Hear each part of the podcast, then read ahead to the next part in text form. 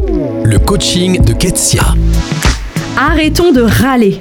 C'est le titre de mon nouvel épisode de la série Apprécier.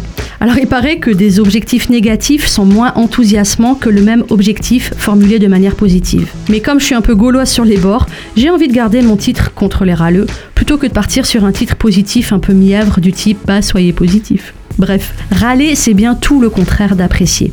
Comme Calimero, la plainte c'est l'expression d'un mécontentement qui n'a pas pour but de trouver une solution. Will Bowen, auteur du livre 21 jours sans se plaindre, explique pourquoi nous aimons nous plaindre et franchement il n'y va pas par le dos de la cuillère. Il nous dit que l'on se plaint pour recevoir de l'attention et attirer la considération, pour occulter sa responsabilité et se dédouaner en rejetant la faute, pour générer de l'envie, se vanter en dépréciant d'autres, pour nourrir son pouvoir en cherchant des alliés contre un ennemi commun, et pour excuser une piètre performance.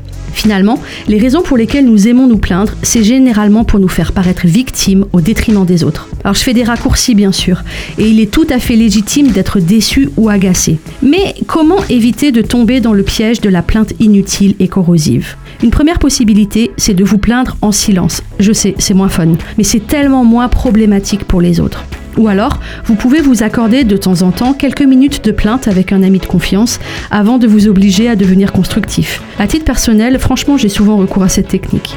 Une autre idée, si vous avez de vraies raisons de vous plaindre, eh bien c'est d'utiliser votre énergie à trouver des solutions concrètes. Ainsi, vous allez vous positionner en maître de votre vie et non pas en victime et vous en serez tellement plus libre. Et puis j'en reviens au premier épisode de notre thématique. Apprenez à vous réjouir et à cultiver la joie. Il y a tant de raisons de le faire, notamment dans le cadre familial, parce que la plainte, c'est contagieux, mais la joie, ça l'est aussi.